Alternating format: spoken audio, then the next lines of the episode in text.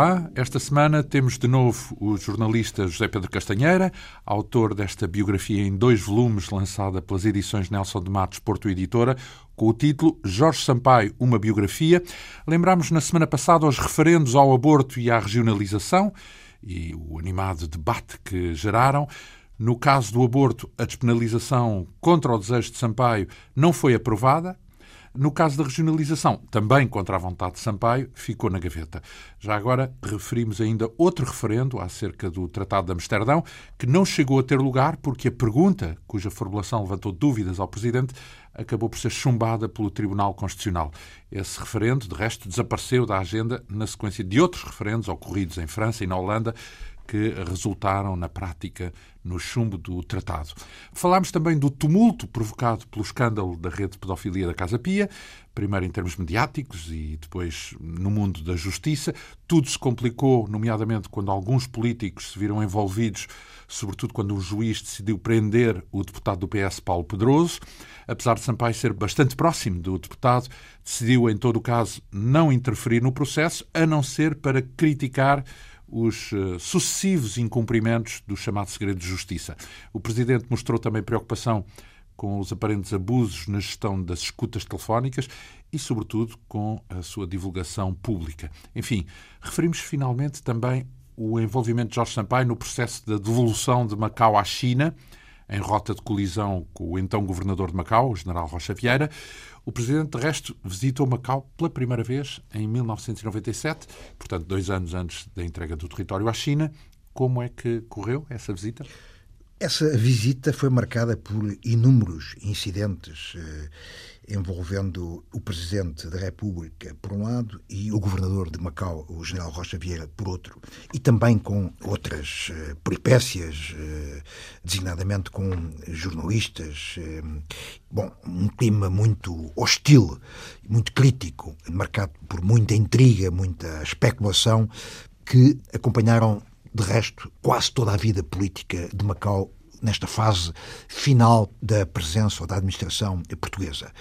O que é importante, em todo caso, é dizer ou situar esta ida de Sampaio a Macau antes do handover ou antes da transferência de Hong Kong para a China, não é? O modelo de transferência de Hong Kong para a China marcou muito o modelo de transição de Macau, não é? E eh, Sampaio fez questão de ir a Macau ainda antes da passagem de Hong Kong que eh, estava marcada, estava e realizou-se a 30 de junho de 1997. Em fevereiro, portanto, uns meses antes, Sampaio então aterrou em Macau e, num discurso na universidade local, ele dedicou grande parte da sua intervenção aos problemas de Timor. Bom, acontece que, depois de Macau, Sampaio tinha uma visita de Estado à China, a sua primeira visita enquanto Presidente da República à República Popular da China, não é?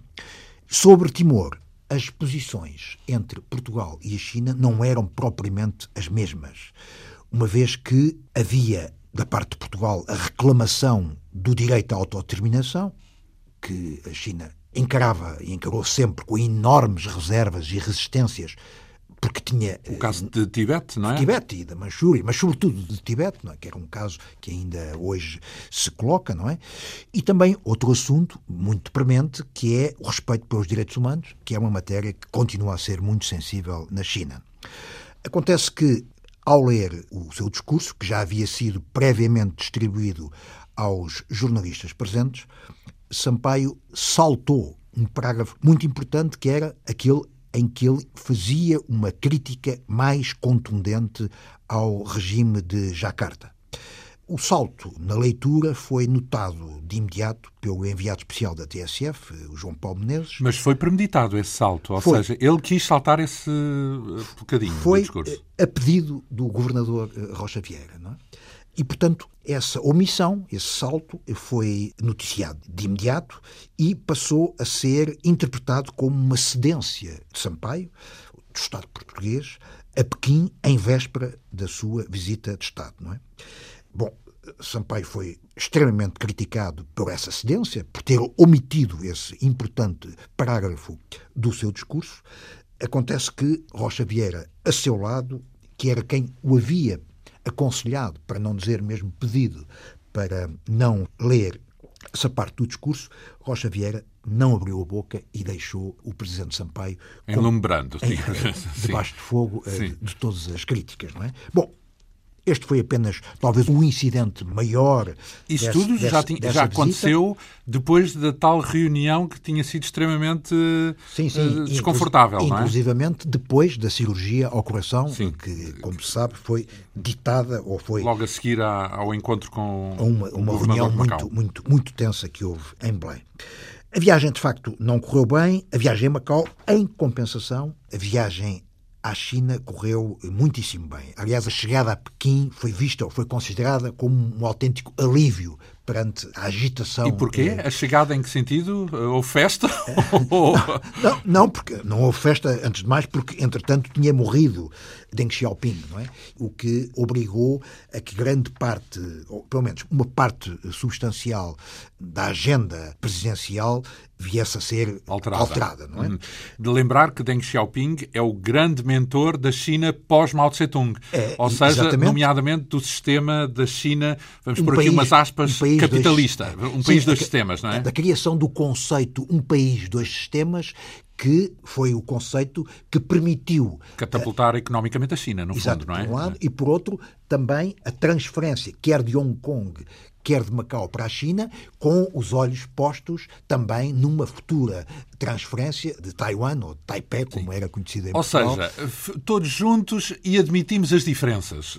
Esse era o, Sim, o anunciado da político. reunificação da China nas mesmas fronteiras, não é? Uhum. Ora bem, a visita à China correu muito bem. Na altura, o presidente da China era Jiang Zemin. A primeira visita que decorreu no Grande Palácio do Povo que estava prevista para 40 minutos, prolongou-se por mais de duas horas. Não que tivesse havido problemas e discussões e tensões, pelo contrário. Entenderam-se bem entenderam e entreteram-se a conversar. Entenderam-se muito bem e, nessa reunião, o presidente Jiang Zemin comprometeu-se a que, eh, nos termos daquilo que o próprio Sampaio escreveu no seu caderno, a respeitar as liberdades e a democracia de Macau, que não irão sofrer um enfraquecimento. Não é? Nessa reunião, o presidente chinês perguntou a Sampaio se falava inglês. Sampaio, naturalmente, que disse que sim, então propôs que, no pequeno almoço do dia seguinte, passassem a falar em inglês, dispensando naturalmente Tradutor. os intérpretes. Né? Esse pequeno almoço que decorreu na residência de hóspedes de Estado foi, de facto, utilizado pelos dois presidentes para falarem de uma forma muito aberta e franca em inglês, não é? E então temos o surpreendente presidente chinês a citar eh, Charles Dickens, Victor Hugo, Goethe, Shakespeare, numa manifestação da sua cultura extremamente erudita, não é? E Sampaio, naturalmente, que aproveitou para expor o seu excelente inglês e a sua cultura anglo-saxónica e também para convidar de imediato o presidente chinês para visitar Portugal, o que foi prontamente aceite. Mais tarde, na visita a Xangai, a visita foi ainda mais distendida, não é?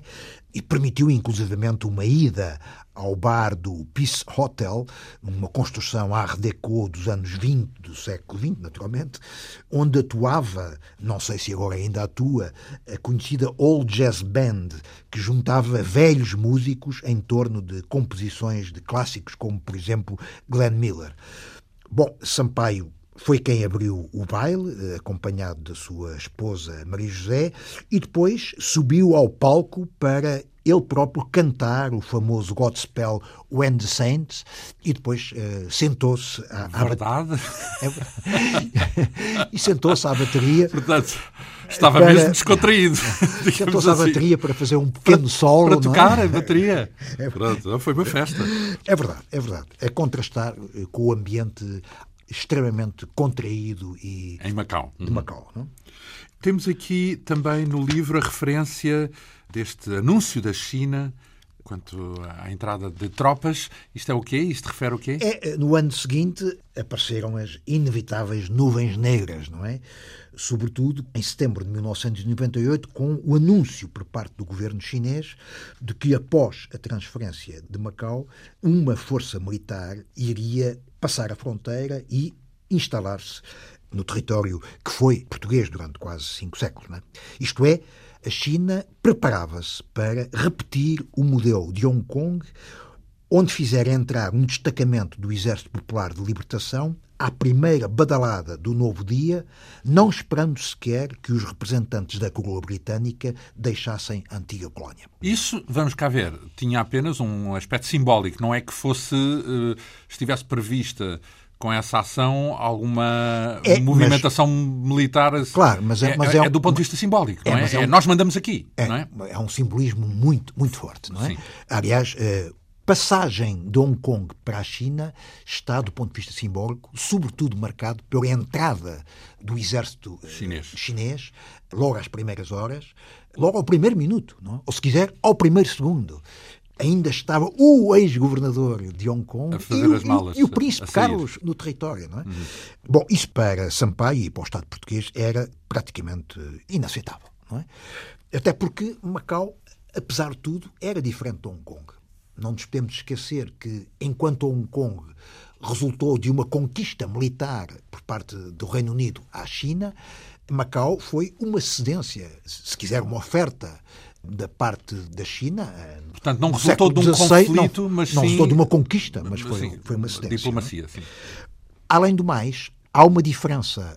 Eu há pouco disse que o modelo de Hong Kong é semelhante, ou pelo menos influenciou o modelo de Macau, é verdade, só que a declaração conjunta luso-chinesa sobre Macau, assinada em 1987, ao contrário da declaração sobre Hong Kong, é omissa sobre o estacionamento de tropas. Isto é, estava-se perante uma decisão unilateral da China e não uma decisão consensual, negociada pela via diplomática, relativamente à presença ou não de tropas logo a seguir à saída da administração portuguesa. E o que fez eh, Jorge Sampaio? Sampaio tentou empurrar para o mais tarde possível a chegada inevitável do exército chinês e chegou a admitir a hipótese de ele próprio não comparecer à cerimónia. Quer dizer, boicotar, entre aspas, essa cerimónia, como de resto tinha feito a rainha Isabel II, que em Hong Kong delegara no Príncipe Carlos, não é? Como me disse o principal, ou um dos principais conselheiros de Sampaio sobre Macau, o politólogo Carlos Gaspar, Sampaio era neto de um ministro dos negócios estrangeiros e sabia muito bem a diferença entre os militares chineses chegarem às 23h59 de um dia ou chegarem às 0 horas e 1 minutos do dia seguinte era uma diferença eh, substancial, simbólica e que marcava a diferença, pelo menos relativamente. Então, mas queria adiar dois minutos, era isso? Bom, queria adiar, adiar. o máximo possível. Sim. O máximo possível, não é? O que esse comentário de Carlos Gaspar quer dizer é que nestas situações todo o minuto é relevante. Desde que Sim. seja uh, simbólico e, e, que tenha um alto valor simbólico, naturalmente que em diplomacia e na opinião pública tem, tem, tem muito valor, não é? Bom, entretanto, para reforçar essa sua posição, Sampaio convocou o Conselho de Estado, a quem expôs o problema das condições da presença da tropa chinesa e, ao mesmo tempo, aproveitou para expor os nós complicados que continuavam a marcar a negociação sobre a transição. Por um lado, a lei da nacionalidade, os direitos de associação e greve, o uso das línguas oficiais, português e o chinês, e, finalmente, a organização judiciária de todos estes complicados nós, só não foi resolvido o do direito de associação, isto é, o do direito à constituição de partidos políticos, que nem em Hong Kong nem em Macau é foi permitido. alguma vez aceito, uma vez que na China, pelo menos desde 1949, existe apenas um partido político, que é o Partido Comunista da China, não é? O Conselho de Estado reforça, portanto, a posição que já havia sido expressa pelo Estado português, perante a China, no sentido de se a China insiste em entrar em Macau imediatamente a seguir à cerimónia de transição, o presidente português não estará presente nessa cerimónia, não é? E, portanto, o nível de participação do Estado português nessa cerimónia será certamente desvalorizado e reservamos-nos, inclusivamente, o direito de fixá-lo ao nível do ministro dos negócios estrangeiros ou até simplesmente do governador de Macau, não é? O que é, naturalmente, uma desvalorização evidente e flagrante da importância dessa cerimónia. Com o tempo cada vez mais escasso e perante a manutenção do impasse em torno desta questão, o Presidente da República da China decide antecipar a sua visita de Estado a Lisboa, a Portugal, portanto, para antes da data da transição de Macau. Com o objetivo de resolver tentar, o tentar resolver, hum. ele próprio, juntamente com o seu interlocutor direto, o Presidente Sampaio, e até dois meses antes da cerimónia de transferência, em 26 de outubro de 1999. Têm um encontro privado, os dois homens, e é nesse encontro que Sampaio decide lançar a ponte. Acha que a vinda do presidente chinês é, por si só, reveladora do seu interesse em resolver o assunto, não é? E, portanto, eu não vou prolongar mais suspense e aproveita esse encontro para lhe anunciar que está disposto a ir a Macau, independentemente da hora de entrada das tropas, isto é, é um salto em frente, é uma jogada em risco, aguardando que do outro lado haja uma qualquer compensação. Género, ok, eu vou, como quem diz, mas agora espero, faça lá alguma coisa. Espero que vocês uh, entendam isto e marquem também e uma. Protelem a entrada Exatamente. das tropas. E o presidente chinês, uh, como é que respondeu a essa proposta? Bom, Sampaio ficou à espera da resposta durante pelo menos 24 horas, não é? teve que esperar para já pelo banquete do Palácio da Ajuda, não é?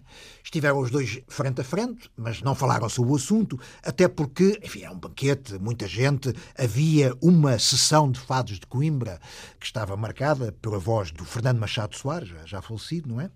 O presidente chinês gostou tanto de ouvir Machado Soares que, no fim de o ouvir cantar o fado, o fado de Coimbra, virou-se para Sampaio e disse no seu inglês I want to sing. Eu quero cantar. Verdade. o seu pai não queria acreditar, o Gama muito menos, não é? Mas o presidente chinês levantou-se, é uma figura alta e imponente, não é? Infelizmente as televisões e as rádios já tinham saído, ah, já, tinham saído já tinham saído da sala. Levantou-se, dirigiu-se para a tribuna. Machado Soares ofereceu-lhe a sua capa e batina e depois ajudou a compor a batina em torno dos seus ombros. E uh, o presidente Yang Zemin cantou à capela uma balada dos seus tempos de Xangai com uma voz imponente de barítono e que foi muitíssimo aplaudido. Não é? Sampaio não se lembra, em toda a sua história, de todo o seu percurso de chefe de Estado e do homem muito curtido nas questões internacionais, de alguma vez assistir a uma cena desse género, um Presidente da República. Ainda por mais que os chineses são muito contidos, não é? Portanto, muito tudo é medido, e, não é? E muito formais, não é? Muito formais. Bom, no Porto, dia seguinte, houve uma cerimónia no salão árabe do Palácio da Bolsa e aí Sampaio começou a ficar preocupado. E foi ter com o ministro dos Negócios Estrangeiros da China, Tang Jiechuan, e disse-lhe: Bom, como sabe, ou calculo que sabe, eu já disse ao presidente eh, chinês que estou disposto a ir à cerimónia, mas estou à espera de que me digam alguma coisa eh, relativamente à, à questão dos à, à questão. militares. E o ministro dos Negócios Estrangeiros disse-lhe simplesmente: Don't worry, eu vou resolver o assunto, a questão está. há de se resolver a bem. E ainda antes do presidente chinês tomar o, o avião para sair de Portugal, o ministro dos Negócios Estrangeiros voltou a dizer a Sampaio esteja tranquilo, a questão está resolvida. Então, mas isso parecia então uma combinação. Ou seja, ok, eu digo para não perder a face, digo que vou à cerimónia, mas vocês, em contrapartida, adiam a entrada dos militares. Portanto, foi, foi uma espécie de uma combinação, no fundo. Foi a diplomacia. Porque uh... o, o, ministro sabia, não é? E, portanto, foi, claro, foi uma enfim, operação diplomática. A, a, a máquina uh, diplomática funcionou em pleno uhum. e, três dias depois da visita do presidente chinês a Lisboa, o porta-voz do Ministério dos Negócios Estrangeiros anunciou em Pequim que o Exército Popular de Libertação entraria em Macau apenas às 12 horas do dia 20 de dezembro. Isto é. Adiou 12 horas. 12 portanto. horas, o que não deixa de ser significativo. Bom, pelo menos permitiu que a comitiva portuguesa já não estivesse em Macau nessa Porque altura. Porque a ideia, no fundo, era, no momento da transição, está a decorrer a cerimónia, o momento zero, e, pelo menos enquanto lá estiverem os portugueses, não introduzir os militares como um efeito, de algum modo, intimidatório, digamos assim. É, o Sampaio pretendia, sobretudo, impedir que ficasse muito viva a imagem de uma entrada militar em força, como se Macau, afinal de contas, fosse uma colónia, não é? Em que o colonizador era praticamente expulso, ainda por cima por força das armas, ainda que simbólica, não é? Porque o que entrava era uma força militar, como aliás acabou por entrar, em carros blindados, todos eles armados, e, portanto, ao som marcial, portanto, etc. Ele queria? É? que, no fundo, o momento da transição fosse uma questão pacífica e diplomática. Como acabou por, acabou, acabou por acontecer. Por, por acontecer não é? Aliás, é muito interessante, e vai-me perdoar esta pequena citação, de um livro de memórias do então vice-primeiro-ministro chinês Chiang Kai-chen, que estabelece a diferença entre Hong Kong e Macau. Ou melhor, a transição de Hong Kong e a transição de Macau. Se podemos afirmar que o percurso de retorno de Hong Kong foi como se tratasse de vento violento e ondas agitadas com vagalhões impetuosos, o regresso de Macau, por sua vez, poderá ser descrito como vento sossegado, ondas serenas, sem ondulação violenta. Uhum. Isto marca bem, de facto, do, a do perspectiva ponto de vista chinesa, chinês, é? Hum. de como é que eles encararam a transição de Hong Kong e, mais tarde, dois anos depois, a de Macau. É? E o que é este adoecer a horas de entrar na história que coloca aqui num dos títulos deste capítulo? Sampaio, como se disse há pouco, comparece à cerimónia de transição e adoece adoece. Durante a estadia? Horas antes. Com uma faringite terrível, eh, febre altíssima, praticamente afónico. Há quem diga que é o resultado de uma ida nessa manhã ao Golfo, o que também marca a diferença relativamente a Hong Kong. Umas horas antes de as bandeiras serem trocadas nos masters de Macau, Sampaio foi jogar golfe com o governador de Macau, Rocha Vieira, mas também com o futuro chefe do executivo da futura região autónoma especial de Macau, que passou a ser a designação oficial de Macau, Edmond Ho. Bom, que era completamente impossível de ver em Hong Kong, não é? E, portanto, bom, acontece que nesse dia estava a chover, ou pelo menos estava muitíssimo úmido, Sampaio apanhou uma gripe e, horas antes da cerimónia, ele estava no hospital a receber uma injeção, uma autêntica bomba, para ver se Aguentava. conseguia estar em condições para eh, comparecer à cerimónia. Tanto mais que a cerimónia era marcada apenas por dois discursos. O discurso do presidente português e o discurso do presidente chinês. Cada um tinha apenas seis minutos, não é? Eu assisti, como jornalista, a essa cerimónia, não é? Era uma cerimónia que, para Sampaio em particular, era extremamente importante. Porque era transmitida em direto para todo o mundo, não é? Como acabou por ser.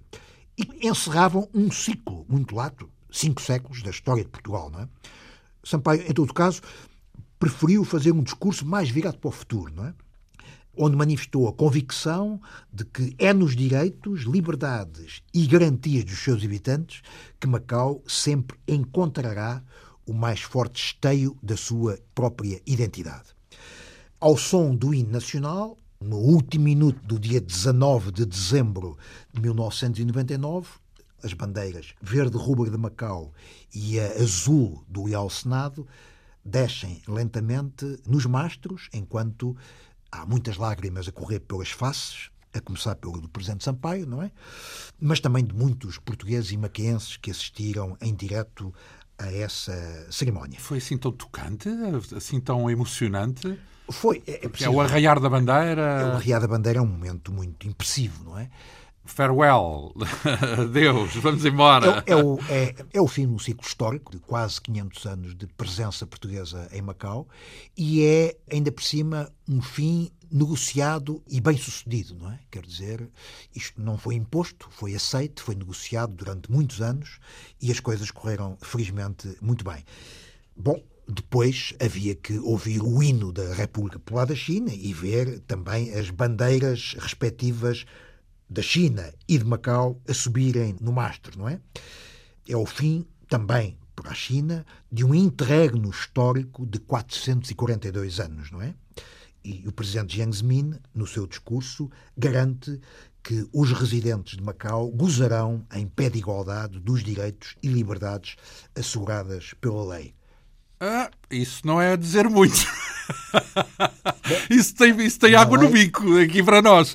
Ou seja, são, lei, são como chineses, não é verdade? Na lei, em todo caso, que foi negociada com Portugal, não é? Compromete-se, em todo caso, isto é que é importante, a respeitar, mais uma vez, o conceito ou a filosofia um país, dois sistemas. Com alguma agitação, com alguns episódios, sobretudo em Hong Kong, não tanto em Macau, mas de facto as coisas até agora funcionaram menos, desse modo. Continuaram Macau, dois sistemas, estão, não é? Quer dizer, com, com algumas questões pelo meio, digamos assim. E o que é esta criação da Fundação Jorge Álvares, já agora, que também inclui aqui no capítulo? É o rescaldo menos uh, positivo da gestão portuguesa e da forma como o governador Rocha Vieira entendeu preparar o futuro, não é? A verdade é que os portugueses, portanto, a comitiva portuguesa sai de Macau a 1 hora e 35 minutos de 20 de dezembro.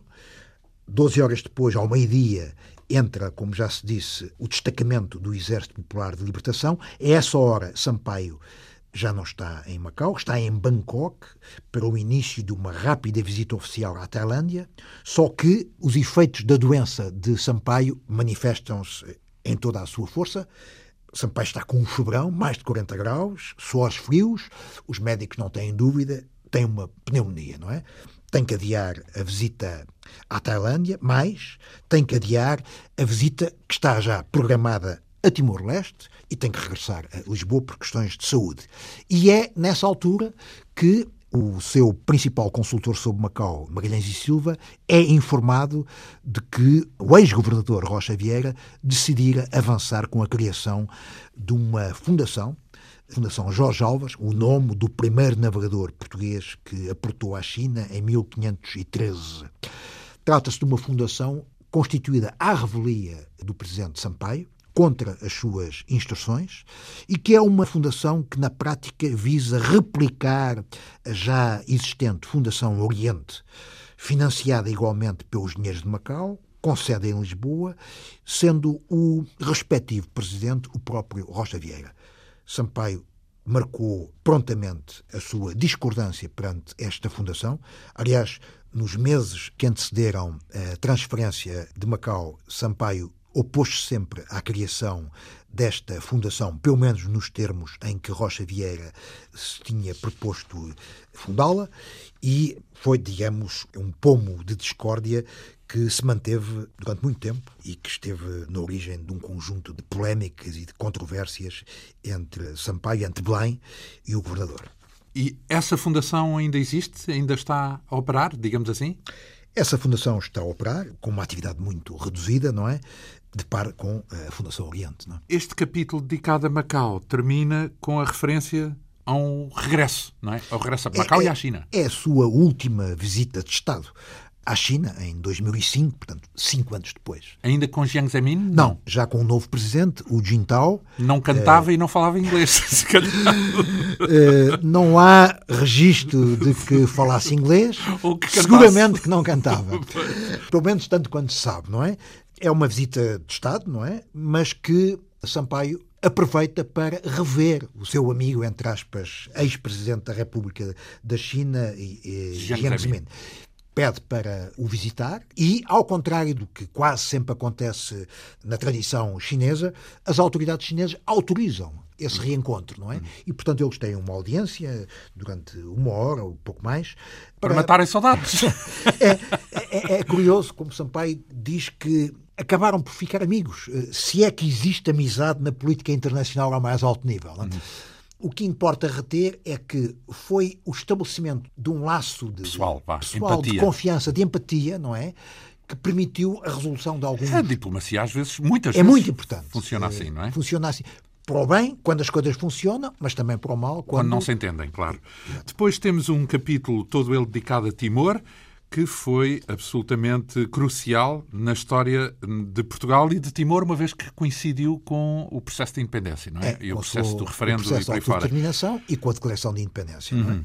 É? A questão de Timor é abordada por Sampaio ainda na campanha eleitoral, não é?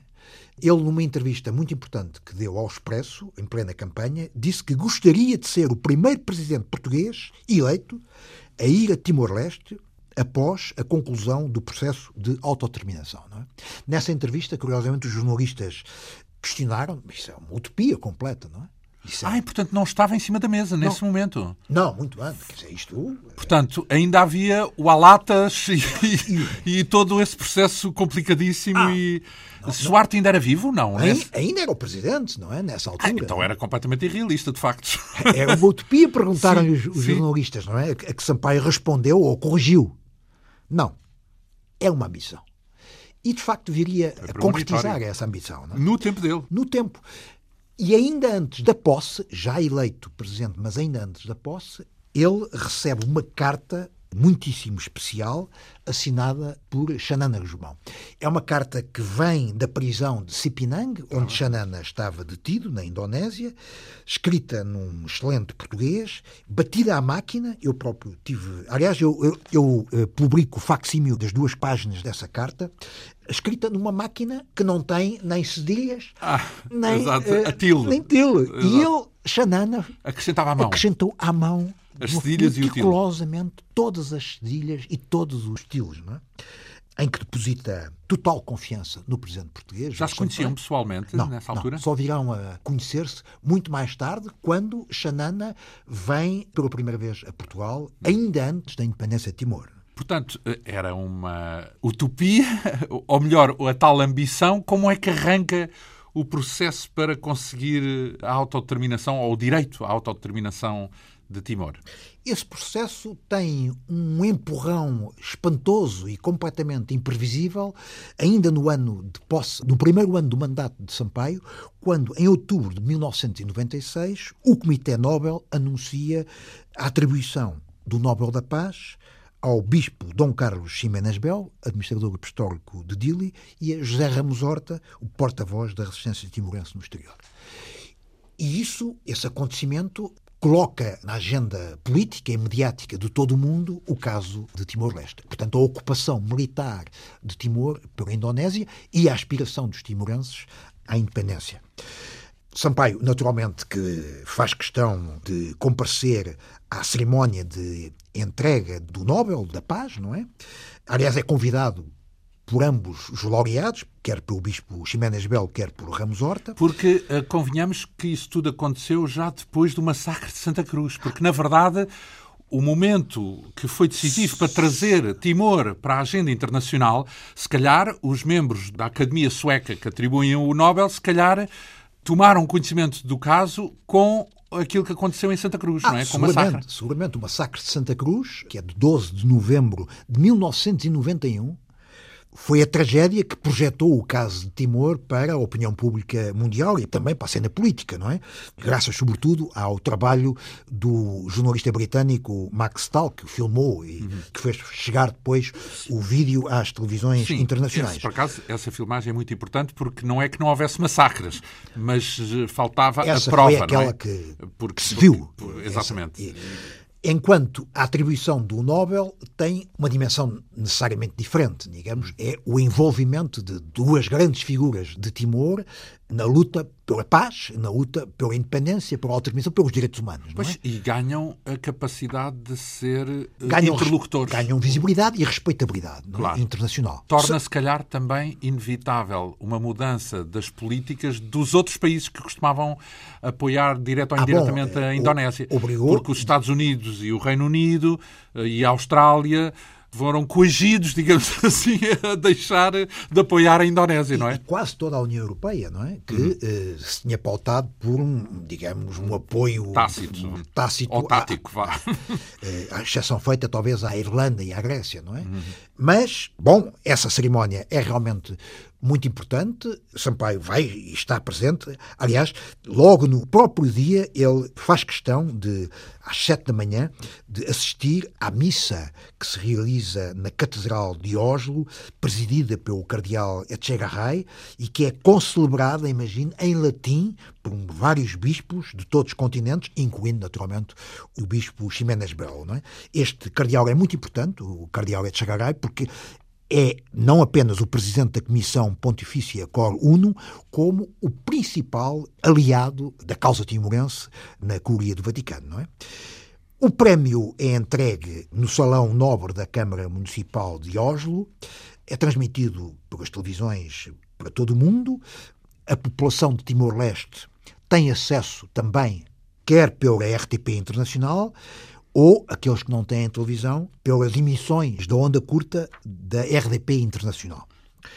Ramos Horta é, dos dois, aquele que mais surpreende porque começa o seu discurso em português, como ele diz, na língua de Camões, Fernando Pessoa, Agostinho Neto, Jorge Amado e Xanana Guzmão. Depois da cerimónia de entrega dos prémios, a CNN, o grande canal de informação norte-americano, organiza em direto um debate a partir de Oslo sobre Timor. Convida Sampaio, ou melhor, convida antes de mais os dois laureados, não é? E também Jorge Sampaio. E do outro lado, da parte contrária, três defensores do ponto de vista indonésio, incluindo naturalmente o então ministro dos Negócios Estrangeiros, o conhecido Ali Alatas. Ali Alatas é? Como é que Sampaio entra neste debate? É ele próprio que se oferece, entre aspas, não é? Na véspera, ao entrar no hotel onde estava instalado, identificou sentado no lobby do hotel o pivô da CNN, Jonathan Mann.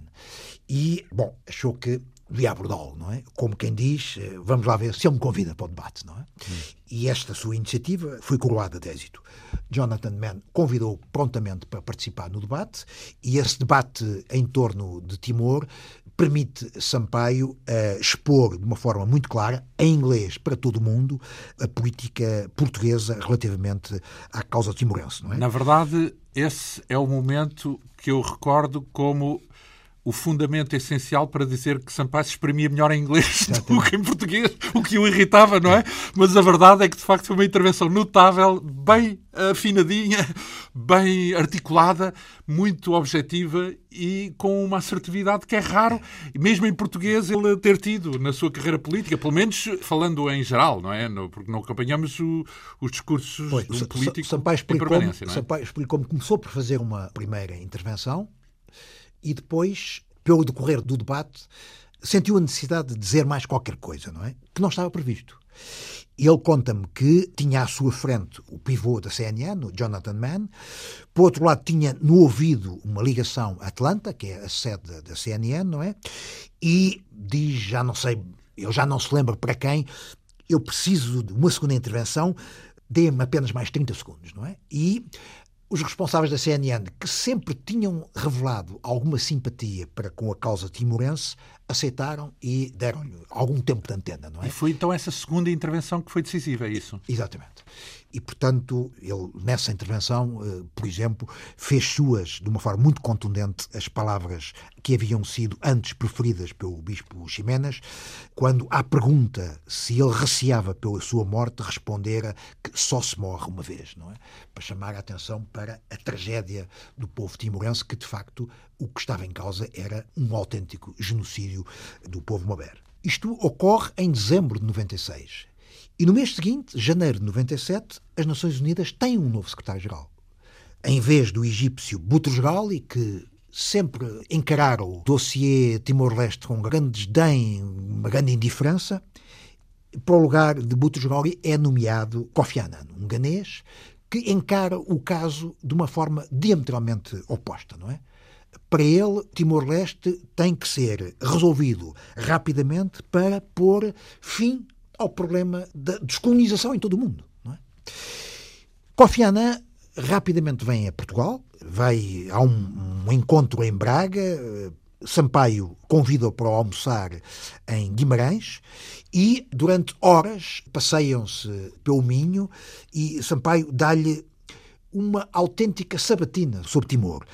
Quem é quem, com quem tem que falar, eh, etc. Um briefing. Um autêntico briefing e ainda por cima, entre os dois, gera-se uma empatia imediata. Não é? Mais uma vez, Há pouco um tal fator, falámos do sim, presidente Yang Zemin, agora o secretário-geral da, da ONU, não é? E acabam a conversa com os dois a trocar os números de telefone particulares. Não é? E Sampaio disse-lhe: telefone sempre que tiver uma dúvida. Feel free to call. E Kofi Annan responde da mesma maneira e é um canal direto que nunca tinha existido e que passa a funcionar de uma forma bilateral. É? Por outro lado, uma das primeiras decisões de Kofi Annan enquanto novo secretário-geral das Nações Unidas, é o de nomear um representante pessoal para Timor-Leste, que era uma figura que nunca tinha existido nas Nações Unidas. Não é? Escolhe para esse cargo um diplomata muito experimentado, Jamshid Marker, que fora o representante permanente do Paquistão na ONU e que vem de imediato a Portugal. Em março de 1997, um mês depois de ter sido nomeado, está em Lisboa, trava conhecimento com as grandes figuras eh, que têm a seu cargo a condução do dossiê de Timor, Jorge Sampaio, naturalmente, António Guterres como Primeiro-Ministro e Jaime Gama como Ministro dos Negócios Estrangeiros. Passa a ser uma visita regular de Lisboa, sempre recebido no Palácio de Belém por Sampaio, e virá a referir-se a Sampaio nas suas memórias como uma combinação de cortesia, afabilidade e dinamismo. Isso numa altura em que era Suarte presidente ainda, não é? Era Suarte há 31 anos, desde 1967, que é o presidente, de, que é o ditador, na prática. E eu digo isto porque sabemos que depois houve outro presidente, mas enquanto foi Suarte foi uma complicação, não é? Porque havia ali um paradigma que não queriam abdicar. É, é no tempo de Suarte que se dá a invasão de Timor pela Indonésia, em 1975, não é? E é no tempo de Suarte que a política oficial da Indonésia é a de um genocídio do povo timorense. Sejamos claros. Mas em 1998, 21 de maio, data histórica, Suarto resigna ao cargo de Presidente da República da Indonésia. Surpresa total. Temos um novo presidente, Yusuf Habibi, que estudara na Alemanha, portanto, um homem experimentado na democracia, na prática de um dos grandes países da democracia ocidental, europeia, ocidental, não é? E o caso de Timor, que se tinha arrastado penosamente desde a invasão indonésia de 1975, ganha uma cadência completamente inimaginável. É? Lisboa desencadeia uma ofensiva diplomática em todas as frentes, não é? A ponto de, meses depois, em junho de 98, o ministro dos Negócios Estrangeiros, Ali Alatas, em Nova Iorque, fazer uma proposta que designou de autonomia completa para Timor-Leste. Uma autonomia de que eram excepcionadas apenas as áreas dos negócios estrangeiros, da defesa externa e eh, das finanças. É? Portanto, é uma nova proposta que está em cima da mesa. Há muitos anos que Portugal, por imposição das Nações Unidas, negociava em Nova Iorque com a Indonésia mediada pelas Nações Unidas, uma possível solução para o problema. Né? As negociações arrastavam-se, como se disse, mas esta é uma nova proposta que tem que ser equacionada. Bom, na Indonésia as coisas aceleram-se de uma forma incrível e em 99, em janeiro de 99, o presidente Habib admite pela primeira vez a possibilidade de Timor-Leste se separar da Indonésia. Como é possível que isto tivesse acontecido? Bom, isto não é o resultado da pressão portuguesa, nem sequer da pressão internacional. A verdade é que Timor-Leste passara a ser uma questão muito aguda, uma questão interna dentro da Indonésia. É? E o presidente Habib eh, chegou à conclusão que não haveria democracia na Indonésia enquanto não se resolvesse o problema de Timor. Porque essa é que é a questão, é que o país estava em convulsão pós-Suarto, num processo democrático, no fundo, não é? Portanto, a procurar eh, os sinais da mesma maneira que Portugal, a seguir ao 25 de Abril, concedeu a questão, colonial, a questão colonial e a questão portanto, das independências. É um processo semelhante. É um processo, certo, é um PREC, vá, num certo Exato, sentido, não, não, no sentido militar. A, compara a comparação é muito adequada. Uhum. E, enfim, neste processo extremamente acelerado, a 10 de fevereiro, mais uma novidade. Xanano Guzmão é transferido da cela de Cipinang, onde estava preso, para um apartamento, ainda que dentro do espaço prisional, onde fica em regime de detenção domiciliária. Portanto, à la Mandela, digamos assim, num certo sentido, não é? É, até porque, curiosamente, Mandela tinha conversado com, ainda com Suarte, não é? E certamente que lhe tinha inspirado esta solução, que viria a ser aplicada já não por Suarte, mas por Habib. A verdade é que Xanana, continuando formalmente a estar preso, não é? Passa, em todo caso, a ter o apoio de um secretariado, passa a ter a possibilidade de contactar com o exterior, a ponto de o primeiro telefonema que ele recebe ser o do Presidente Jorge Sampaio. Que lhe telefona para a prisão e passam Xanana e Sampaio a ter contactos eh, regulares, certamente, privilegiados. Certamente com os serviços secretos da Indonésia a escutar e a resistar e, cada e, palavra. E muito provavelmente também os serviços secretos da Austrália, como se sabe. É? E outros, se calhar, até. Mas pronto, mas pelo menos podiam falar, não é verdade? E Xanana passa a ser, isto é que é importante, a personagem central do processo político em torno do referendo. Para mais, a diplomacia portuguesa sente-se reforçada a partir do momento em que a diplomata Ana Gomes abre a secção de interesses de Portugal em Jacarta através ou instalada na embaixada da Holanda, não é? E Ana Gomes passa também a ter acesso direto a Xanana. Em Nova Iorque, as negociações decorrem agora de uma forma acelerada e muito construtiva. Alatas continua a ser o seu interlocutor, ministro dos Negócios Estrangeiros da Indonésia, que continua a limitar o processo de autodeterminação a uma espécie de consulta de personalidades e não autorizando ou não alargando esse processo ao povo timorense. Não é? A diplomacia portuguesa Jaime Gama, apoiado pelo embaixador António Monteiro, que é o embaixador de Portugal no Conselho de Segurança, continuam muito firmes a reclamar um ato democrático de autodeterminação e quando Alatas pergunta a Gama o que é que você entende por um ato democrático de autodeterminação, Gama responde de uma forma muito clara: One man, one vote. Um homem, um voto. E, surpreendentemente, Alatas aceita.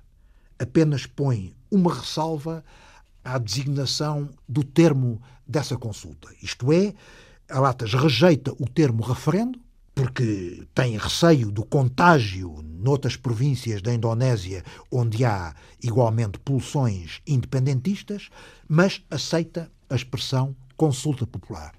E, portanto, aquilo que se vai verificar, do ponto de vista da Indonésia, é não consulta. é um referendo, mas é uma consulta popular. Para o resto do mundo, é um referendo, não é, é só para Portugal, não é? Exatamente, exatamente. Depois, os Estados Unidos têm um papel também relevante, com certeza, porque eu lembro-me nomeadamente da importância de Bill Clinton, presidente eh, na altura em exercício, não é? É, Portugal teve que ganhar para o seu lado a diplomacia norte-americana, que durante décadas foi de uma grande no mínimo, ambiguidade. Para não dizer. Ou, como era costume, a Realpolitik era pragmática, não é? Portanto, Sim. se era uma grande potência, maior país muçulmano do mundo, a Indonésia, e com riquezas enormes, com petróleo, etc. Portanto, pragmaticamente, tal como a Austrália, era fazer negócio com a grande potência. Não é? Esse pragmatismo, na prática, eh, traduzia-se num apoio... A Suarte. Apoio a... Não, e para conter, porque Suarte tinha conseguido muito do seu apoio à escala global porque continha a ameaça comunista, pois, entre ainda, aspas. Ainda por cima, a resistência timorense, durante muitos anos, foi comparada, ou foi vista como uma... Cuba, uma, não é? Uma espécie sim, de Cuba. como mais maoísta. Em todo caso, como uma resistência ou como uma guerrilha comunista. Vermelha. E por isso, Suarto obteve os bons ofícios, nomeadamente dessas diplomacias que não viam com bons olhos a evolução política dentro de Timor, não é? Só, só muito mais tarde é que perante a insistência, sobretudo da Igreja timorense, representada por Ximenes Bel, é que quer o Vaticano, quer a diplomacia mundial, finalmente quer os Estados Unidos, passam a encarar a guerrilha timorense, dirigida por Fretilin, como uma guerrilha nacionalista, uh, independentista e até que... católica, uhum, não é? Exatamente. E há aqui um contexto que nunca podemos esquecer, que é o fim da Guerra Fria, que tinha acontecido Ora, no início dos anos 90, e portanto... Tudo com... isso ajudou, e de que maneira? E de que pronto, maneira? porque permitiu terminar com algumas tendências da tal realpolitik. Mas para tentar ganhar Clinton, o presidente norte-americano, para o lado justo, Sampaio aproveita o funeral do rei Hassan II de Marrocos. Portanto, o rei pai e não o filho, porque Hassan é muitas vezes tido como o atual rei, mas o pai já era. E claro, teve claro. um trabalho histórico como monarca. Acontece que nestas, nas exéquias fúnebres está presente todo o mundo diplomático, incluindo a maior parte dos grandes estadistas, não é? Portugal faz-se representar por Jorge Sampaio e sente que tem aí uma oportunidade quase única para tentar falar com Clinton, que é quem representa os Estados Unidos no funeral de Hassan II. O Sampaio vai de Falcon até Rabat e depois trata de procurar e encontrar a oportunidade para falar com Clinton. Lembra-se que falaram, conversaram os dois a pé. Eh, informalmente, portanto, informalmente, trata de um encontro... sob um calor abrasador, eh, no meio de milhões de pessoas, uma segurança rígida e fortíssima, não é? Mas ele consegue uns minutos de atenção por parte de Clinton e fará a mesma coisa com o presidente francês, Jacques Chirac, e também com o secretário de Estado norte-americano, James Baker. E foi receptivo o presidente norte-americano? Foi extremamente receptivo, não é? A ponto de, quando for a independência de Timor-Leste, Clinton ser a principal personalidade estrangeira presente nessa cerimónia. E num momento decisivo, que tem a ver com a declaração dos resultados do referendo, Clinton, em menos de 24 horas, refere-se publicamente por seis vezes a Timor-Leste. Isto é, aceitou a mensagem e passou o recado. Torna, digamos, inevitável, no fundo, a independência depois do resultado do referendo. E esse resultado vem no título de um dos uh, subcapítulos deste livro. Antes de mais, houve uma afluência massiva às urnas, não é? Para o referendo. O recenseamento é um sucesso. Não há timorense em Timor e na diáspora que não queira inscrever-se para votar. E no dia do referendo, 30 de agosto de 1999, acorrem às urnas 98,6% dos recenseados. É uma participação. Quase que não tem paralelo no mundo inteiro. Não, a não ser onde é obrigatório, não é? Provavelmente, eu não, não, enfim, não tenho esse estudo. 98,6 é muito. É, é, realmente impressionante, não é? Isto depois de uma campanha extremamente atribulada, porque durante a campanha houve cenas de grande violência. Agitada, violentíssima. E, e, violentíssima, e de ameaças é? Eh, muito as, grandes. As é? famosas milícias pró-indonésias, portanto, milícias de timorenses favoráveis à integração da Indonésia, mas armados e estimulados e apoiados Pelos pelo próprio exército da Indonésia uhum. e que põem o território praticamente a ferro e fogo. Até, exatamente. Mas lá está, a mensagem era está ali à nossa frente, a independência, persistam. Foi uma mensagem de grande contenção, por um lado, para não entrar em conflito que podia fazer descarrilar o processo, porque no fundo era um pouco essa a ideia, era se criasse a confusão suficiente, aquilo não podia não ir para a frente. Uhum. Mas a verdade é que as pessoas se contiveram guardando apenas para o momento decisivo, que era no dia da votação. E nesse dia não tiveram qualquer dúvida em ir sair votar. de casa e dar a cara e sujeitar-se ao carimbo, que era a forma, a marca, a marca de, para comprovar que, que, que votou, uhum. e, portanto, quase 99% participa. Os, os resultados? resultados? são expressivos. É o próprio Kofi Annan que, a 4 de setembro, anuncia ao mundo o resultado do referendo. Antes, e num gesto de deferência, comunica esses resultados ao Presidente Sampaio. Quais são esses resultados? Apenas 21,5% dos eh, votantes aceitaram a proposta de autonomia apresentada pela Indonésia, enquanto 78,5% se manifestou contra essa Ai, proposta. O que estava à, à votação era a proposta. É a proposta de autonomia. O Sim. que significa que esses 78% são a favor da independência. É? uhum. E, portanto, aqui as Nações Unidas sentem-se absolutamente legitimadas para desencadear o processo de independência. É? E o papel do Presidente no meio disso tudo?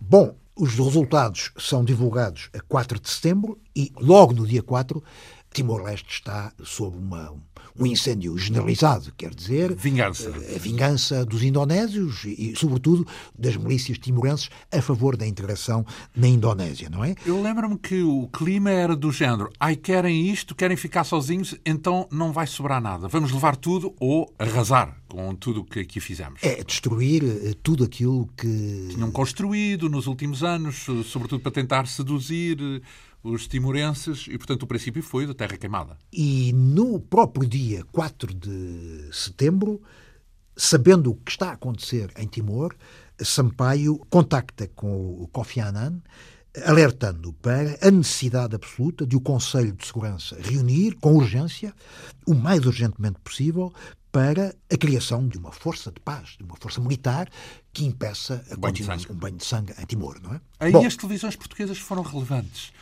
porque era sem dúvida quem estava com mais uh, capacidade de falar com as pessoas e todas as imagens internacionais que circularam nas televisões à escala global foram imagens recolhidas pelos repórteres portugueses. Não é que não houvesse lá outros, Havia muitos de outros outros, países, é? mas a capacidade de ir mais longe dos jornalistas portugueses era muito maior, porque falavam português, conheciam praticamente toda a gente dentro da resistência, movimentavam-se nos bairros mais obscuros da cidade de Dili, falavam inclusive, conseguiam falar com a facção pró-Indonésia e, portanto, muito daquilo que se passou à escala global nesse momento, quer dizer, não quero aqui puxar os galões para o jornalismo português, mas foi de facto um papel importante para a difusão deste assunto à escala global. É o trabalho que o- dos repórteres de imagem, sobretudo. É evidente que o jornalismo português sobre Timor é um jornalismo muito militante, não é? Engajado, Com- sim. Comprometido com o, o que isso tem de coisas boas e más, não é? Uhum. É um jornalismo muito militante, mas estamos a falar de um grande, De um papel importante. importantíssimo em torno de questões-chave que são os direitos humanos essenciais, não é? E neste caso, nos dias de setembro de 99, é o direito à vida que está em causa. A parte que nos diz respeito, que tem a ver com o desempenho de Jorge Sampaio, porque, ao fim e ao cabo, esta conversa é em torno da biografia de Jorge Sampaio, terá que ficar para a semana, porque chegamos ao fim desta nossa hora. Uma abordagem àquilo que foi o percurso de Jorge Sampaio nesta biografia com a assinatura do nosso convidado, o jornalista José Pedro Castanheira. Para a semana aqui voltaremos e entraremos, como nas novelas, a meio desta história emocionante em torno de Timor, para abordar mais um dos capítulos deste livro que foi lançado em dois volumes pela Porto Editora, Edições Nelson de Matos. Muito lhe agradeço esta vinda aqui à Rádio Pública, à Quinta Essência. Hoje teve o apoio técnico de Leonor Matos, produção, realização e apresentação de João Almeida. Obrigado pela atenção. Até para a semana.